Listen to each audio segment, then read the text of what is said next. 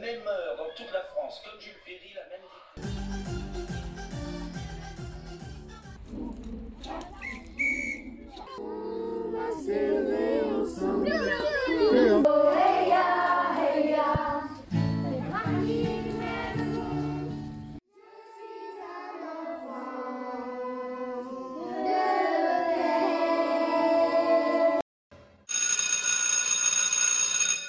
Dans ce deuxième épisode, nous allons à la rencontre de Catherine Stravicino, qui a fondé l'école de la transition en 2015.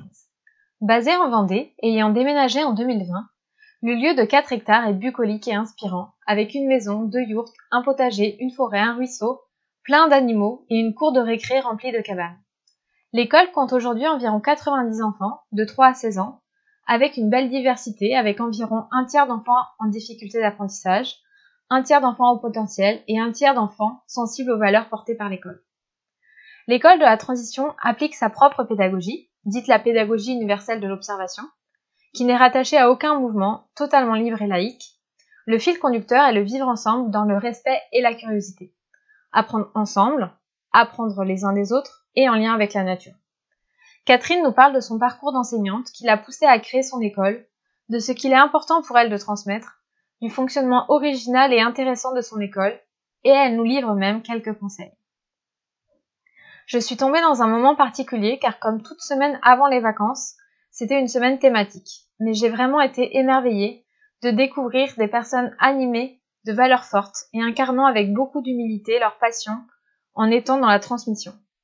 Pour ne citer que quelques exemples, j'ai pu assister à des cours de philo-peinture, de création de costumes avec des passionnés de couture, la réalisation de déco en mosaïque pour agrémenter l'entrée de l'école, la création d'une chanson avec les enfants de A à Z, ou encore un cours de jardinage par une passionnée de nature.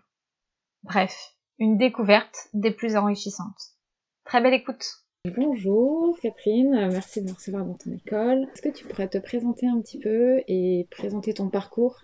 Et comment t'es arrivée ton idée de créer ton école? Donc, euh, je m'appelle Catherine Stravicino, j'ai 62 ans, donc trois enfants adultes et deux petits-enfants. Mon parcours, donc moi j'ai fait d'abord 10 ans dans la communication, donc en agence de pub à Paris.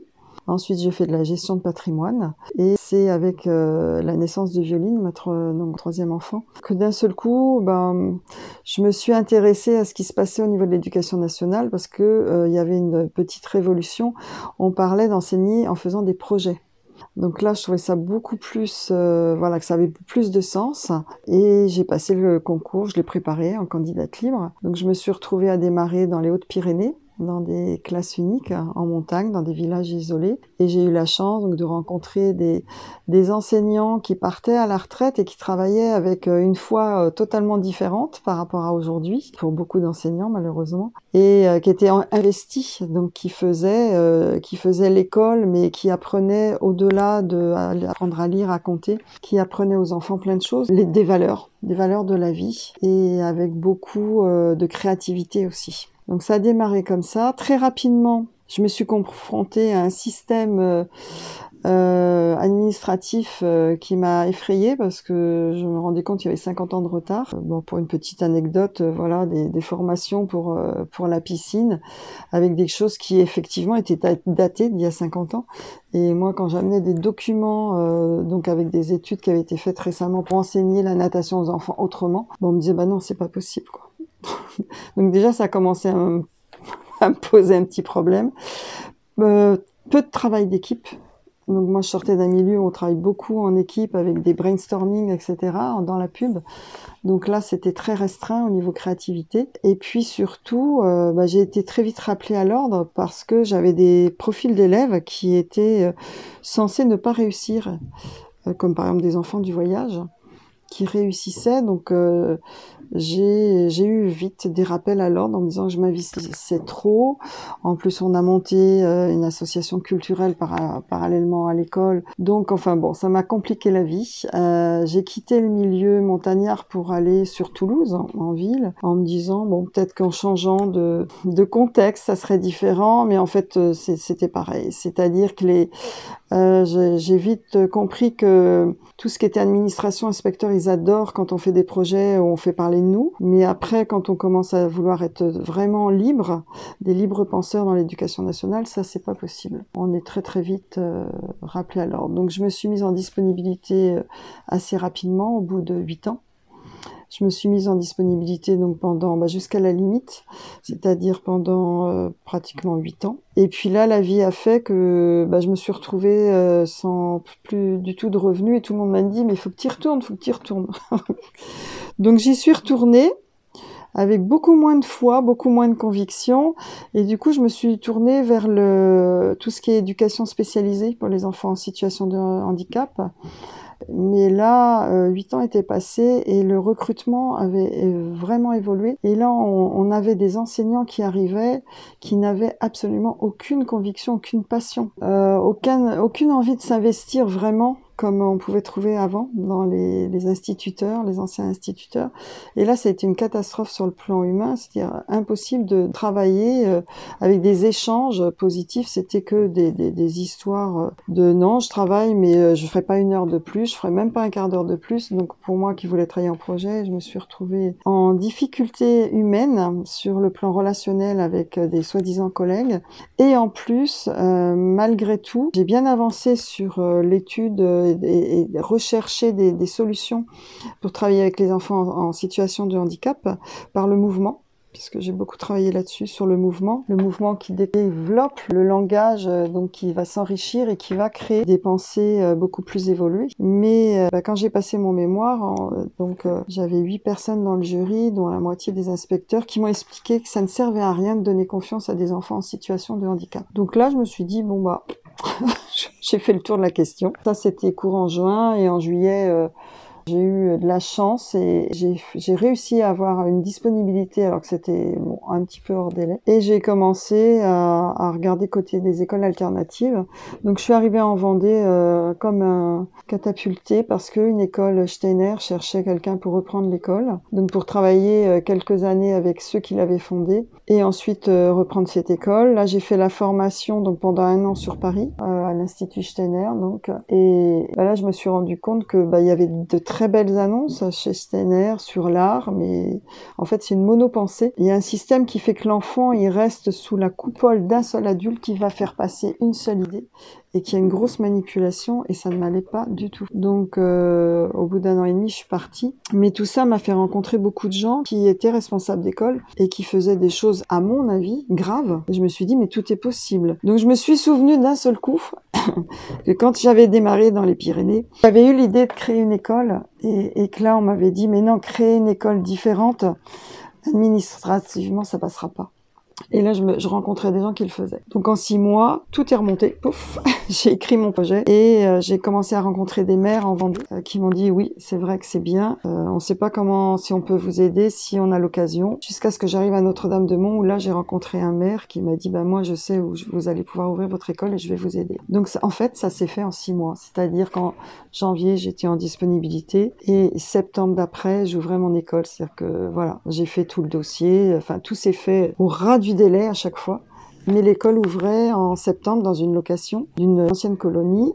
On était deux deux bénévoles. Voilà, on a démarré avec 11 enfants. L'année d'après, on était trois bénévoles. Donc, euh, et puis il y en a une qui, que j'ai salariée. Et puis, on s'est retrouvé rapidement à 40 enfants. Euh, voilà, et ainsi de suite. Et l'équipe, petit à petit, les personnes sont arrivées, soit pour des formations, soit pour des stages. Et c'est ainsi que l'équipe s'est constituée au fur et à mesure que les enfants arrivaient, les familles. Donc au début, moi, j'ai quand même fait cette école pour euh, les enfants en grande difficulté. Et, et j'ai vu, j'avais envie de faire une école pas la partie collège. Mais j'ai très vite eu des demandes pour des phobiques scolaires, euh, pour des jeunes qui étaient très à l'aise à l'école et dès qu'ils rentraient au collège, ça devenait euh, terrible pour eux au niveau harcèlement et ils n'arrivaient pas sur le plan euh, émotif à vivre le collège, qui est quand même un lieu d'agression assez, assez forte. Donc je me suis retrouvée à démarrer le collège voilà, euh, ça s'est fait comme ça. Et puis après, donc on se sont rajoutés ces phobiques scolaires qui n'étaient pas des mauvais élèves, mais qui avaient pu avoir beaucoup de retard parce que déscolarisés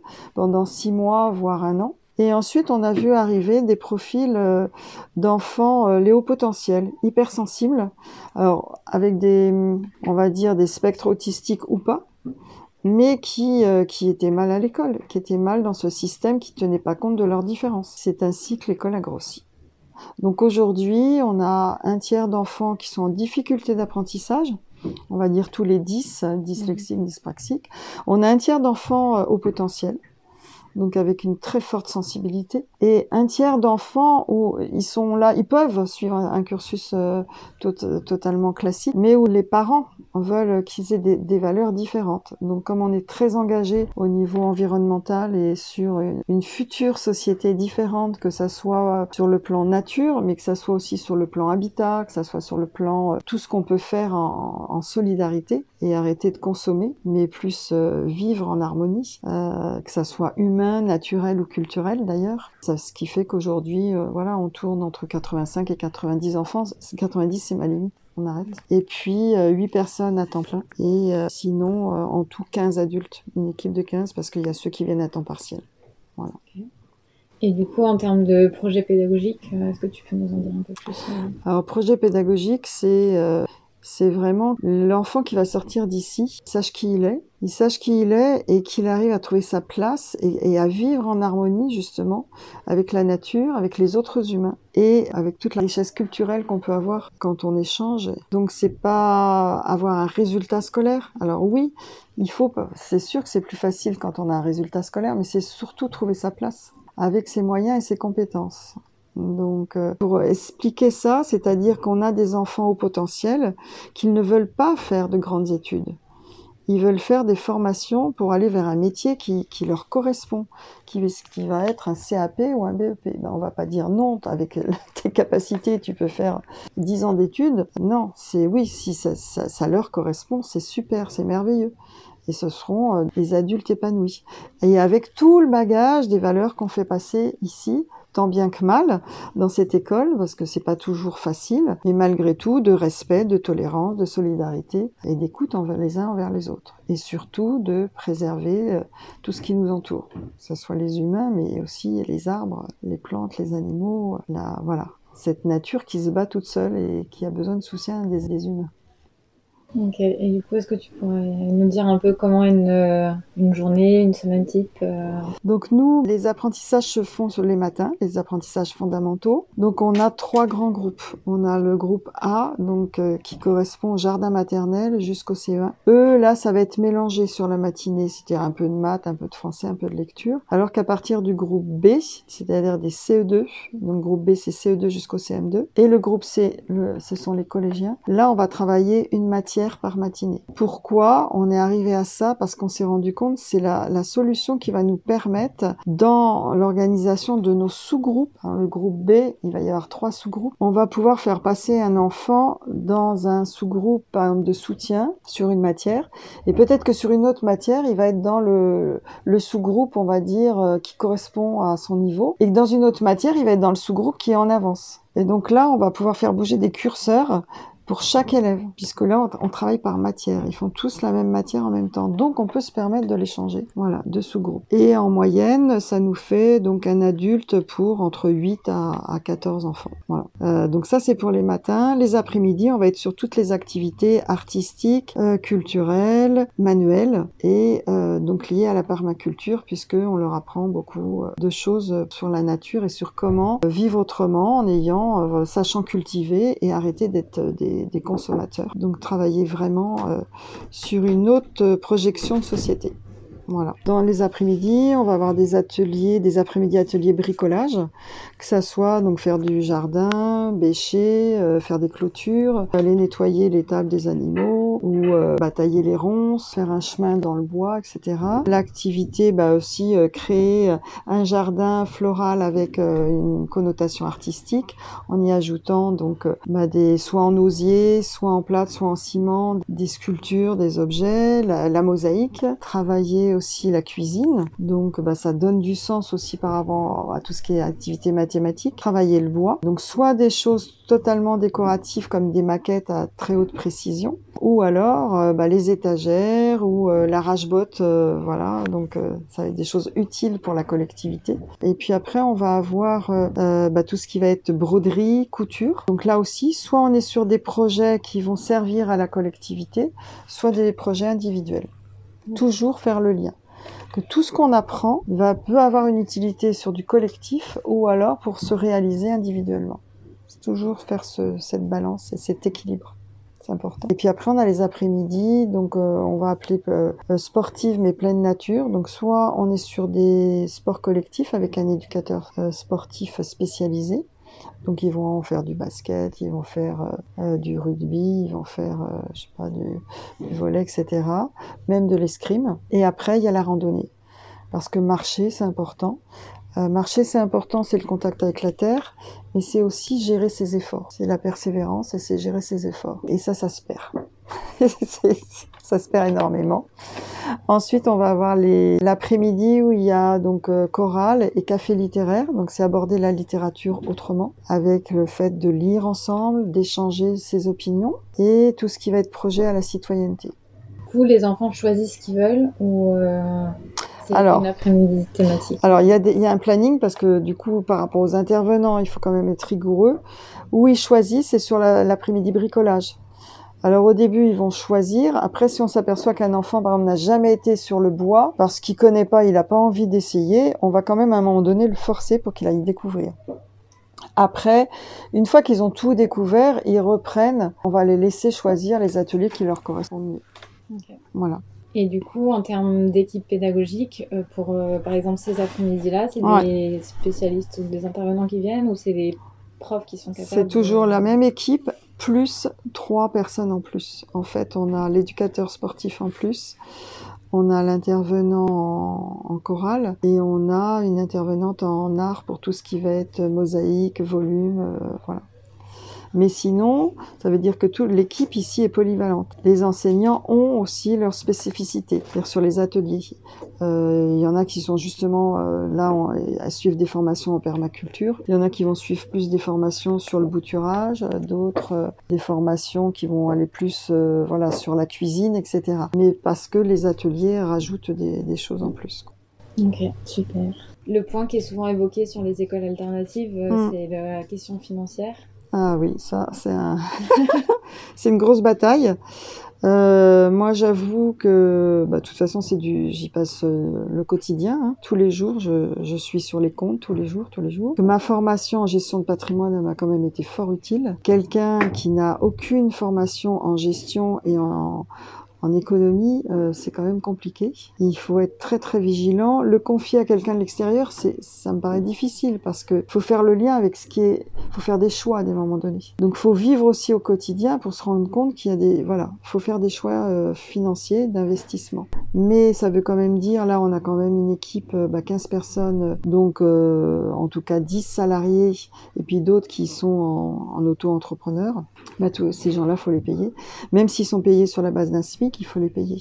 Il faut payer les locaux, il faut payer toutes les charges, le matériel. Nous, en plus, on fait du transport. On est, je crois, la seule école alternative où on fait le transport, puisqu'on a des enfants qui viennent d'assez loin. Donc, on a six véhicules, six, minibus qui tournent. Euh, il faut tenir compte de tout ça. Donc, faut savoir euh, faire euh, bah, des prévisionnels, faut savoir tout le temps réactualiser, faut savoir discuter avec un banquier, etc. Donc ça, c'est un gros, gros souci. On a zéro aide, zéro subvention, Ouais, c'était ma question. Il y a... zéro. Du coup, l'apport, c'est uniquement les parents. C'est les parents. On a, alors quand je dis zéro aide, j'ai euh, un tout petit peu, on a deux mairies qui nous donnent la location qui correspond à celle qui se donne entre mairies quand un enfant va dans une école d'un autre village. Donc ça correspond à 500 euros en gros par enfant qui sont d'origine de leur village. Mais ça représente donc entre 4000 euros. Sur un budget de 300 000 euros, euh, c'est pas grand chose. C'est déjà ça. On préfère les garder. Mais euh, faut pas compter là-dessus, c'est des surprises. La gestion, il faut qu'elle se fasse euh, avec énormément de rigueur, énormément. Donc il faut aussi que les personnes qui viennent travailler en école alternative, en tout cas ici, je ne sais pas comment sont payées dans les autres écoles, elles sont au SMIC, elles font 40 heures semaine avec les enfants, on fait des réunions de concertation sur les vacances, on a les rencontres famille sur les samedis. Voilà, c'est de l'ordre de... C'est pas un travail, quoi. C'est une mission. Voilà, ça c'est important.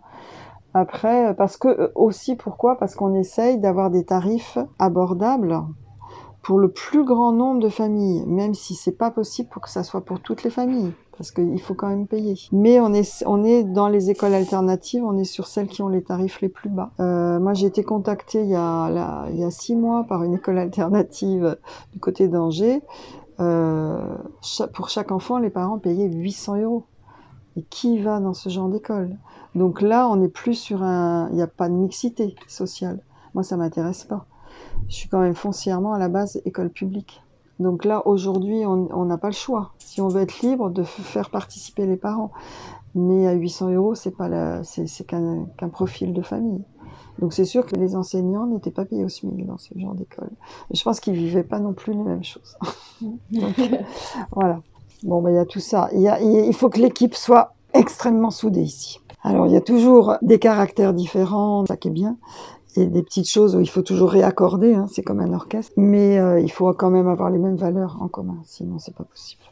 Est-ce que tu les avais explicitées au début, euh, les valeurs qui, qui, étaient importantes pour oui. toi euh Je les explique non seulement aux personnes qui qui veulent venir travailler ici, mais aussi aux familles qui veulent inscrire leurs enfants. Au début, je faisais pas assez au niveau des familles, ce qui a fait que les trois premières années, on a des familles qui sont venues ici pas pour les bonnes raisons. Ça a été vraiment beaucoup de litiges, parce qu'en fait, elles venaient payer une école pour leur enfant. Donc, l'enfant avait tous les droits. On n'est pas du tout là-dessus. Et en plus, pour certaines, ils voulaient pas qu'ils soient mélangés avec des enfants en situation de handicap. Donc on est encore moins là-dessus. Voilà, ici, on a cette richesse d'avoir des profils d'enfants, dont des enfants en situation de handicap, qui sont heureux parce qu'ils sont respectés et qui vivent avec les copains et qu'ils ont des amis qui sont pas en situation de handicap. Et ça, je me bats depuis le début là-dessus. Et on n'a pas ça non plus dans beaucoup d'écoles alternatives.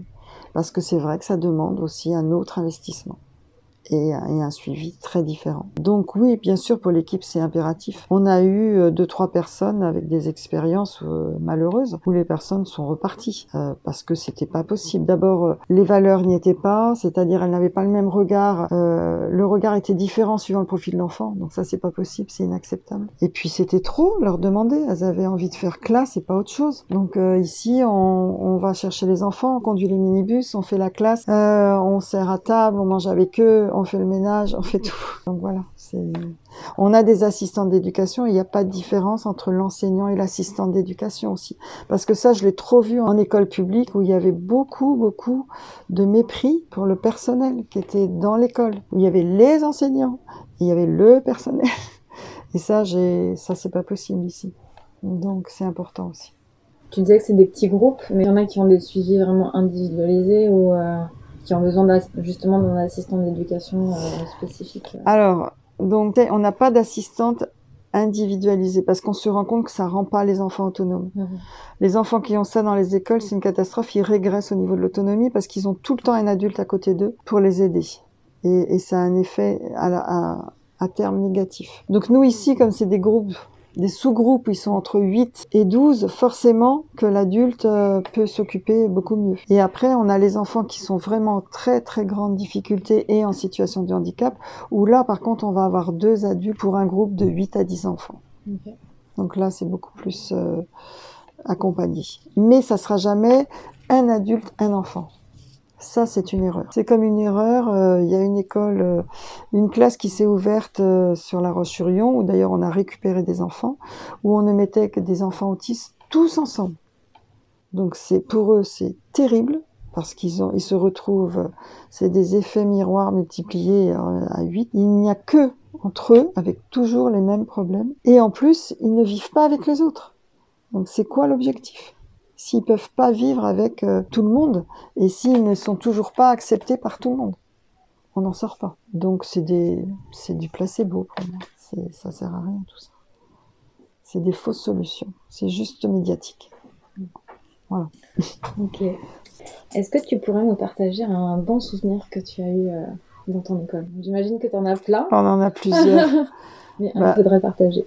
Ben, je sais pas, enfin c'est pas un, mais c'est dans le, même, le même genre. C'est quand on voit les anciens, donc ils quittent l'école. Euh, déjà, c'est très émouvant quand ils quittent l'école, surtout euh, pour des phobiques scolaires qu'on a récupérés, qui étaient enfermés chez eux, qu'il a fallu voilà, les faire sortir de chez eux, qui viennent à l'école et qui vivent avec les autres et qui partent, qui partent en lycée et qui réussissent et qu'on reçoit euh, non seulement des nouvelles à travers les bulletins, donc euh, où il y a des appréciations euh, qui sont pour moi les plus importantes. Enfant autonome, esprit critique, très mature, et avec la réussite scolaire, mais ça, ça vient après. Pour moi, c'est le deuxième critère parce que c'est important pour eux aussi, la réussite scolaire. Mais c'est surtout quand ils reviennent. Ils viennent ici et que quand ils arrivent, ils sont lumineux. Ils sont lumineux et on sent, ça y est, ils sont, ils ont trouvé leur chemin et ils sont, ils ont trouvé qui ils sont. Et donc, quel que soit après les études qu'ils feront, de toute façon, euh, même s'ils choisissent, si c'est pas le bon choix la première fois, mais de toute façon, ce sont des êtres qui vont, euh, qui vont éclairer, quoi. Donc ça, c'est important.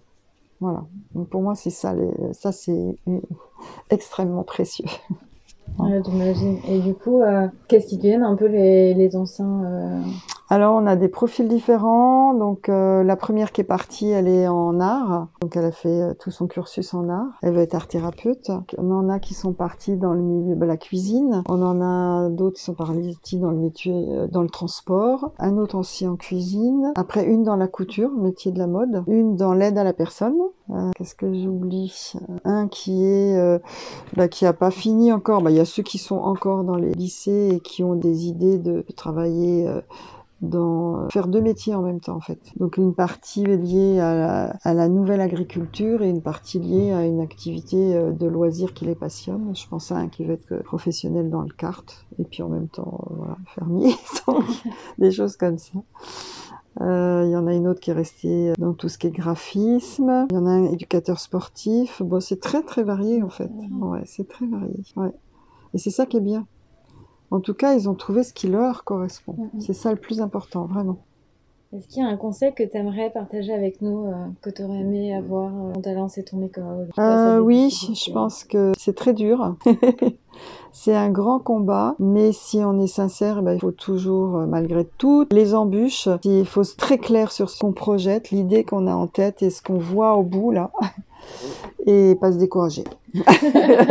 Parce que c'est vrai qu'il y a de quoi quand même. C'est vraiment euh, très très compliqué. Mais je pense qu'il va peut-être y avoir euh, des ouvertures. En tout cas, il faut pas compter sur des aides financières. Euh, on n'a jamais compté là-dessus. Enfin, au début, on faisait des dossiers sur le mécénat, sur les grandes fondations. Alors ça aussi, c'est pas la peine de perdre du temps. Les grandes fondations, elles ne vont investir de l'argent que si ça va leur apporter au niveau de l'image. Donc les petites écoles alternatives, non. Sauf s'il y a le fils du président de telle grande société. Voilà, faut pas se faire d'illusions. Donc perdez pas de temps là-dessus, ça c'est sûr. Et puis être autonome finalement, ne pas avoir aide, c'est un avantage, c'est qu'on doit rien à personne. Et puis, on n'a pas à un moment donné à aller se fourvoyer sur euh, des choses en communication qui seraient peut-être pas en- en harmonie avec les valeurs de l'école. Donc, je pense qu'il vaut mieux le penser autonomie, plus sobre, mais au moins on a euh, cette liberté et on la perd pas. Parce que là, aujourd'hui, on pourrait nous rentrer sous contrat, comme certaines écoles le font. Il y a certaines écoles Montessori ou Freinet qui finissent par rentrer sous contrat. Mais là, il n'y a plus de liberté. Donc, dès que l'État met ne serait-ce qu'un doigt de pied, c'est terminé. Euh, donc, je crois qu'il faut garder cette liberté et peut-être euh, y aller par petites étapes. Faut pas chercher à faire trop de choses, tout de suite vouloir atteindre. Que ça soit clair dans la tête de on veut atteindre ça, mais on ne sait pas en combien de temps on va l'atteindre.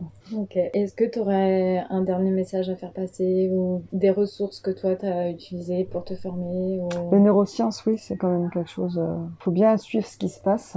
Au niveau neurosciences, je trouve que c'est important. Après, tout n'est pas à prendre dedans parce qu'on s'aperçoit que finalement, des méthodes de mémorisation, etc., euh, euh, dans les neurosciences, bah, on s'aperçoit que tous les enfants, ça, ça marche pas avec tous les enfants. Donc, c'est s'il y a vraiment un conseil aussi que je rajouterais quand même, c'est toujours, toujours, euh, toujours avoir en tête qu'il n'y a pas une méthode qui marche. C'est qu'il faut aussi observer les enfants. Nous aussi, adultes, il faut faire la méthode de l'observation, pas le perdre de vue. Et toujours se remettre en question. Toujours. Parce que euh, c'est de l'humain. Et encore, même, je, de toute façon, même, je pense que pour une plante, il n'y a pas une seule façon de la faire pousser. Donc, l'humain, c'est encore plus complexe. Voilà. Super, bah merci beaucoup. Avec plaisir.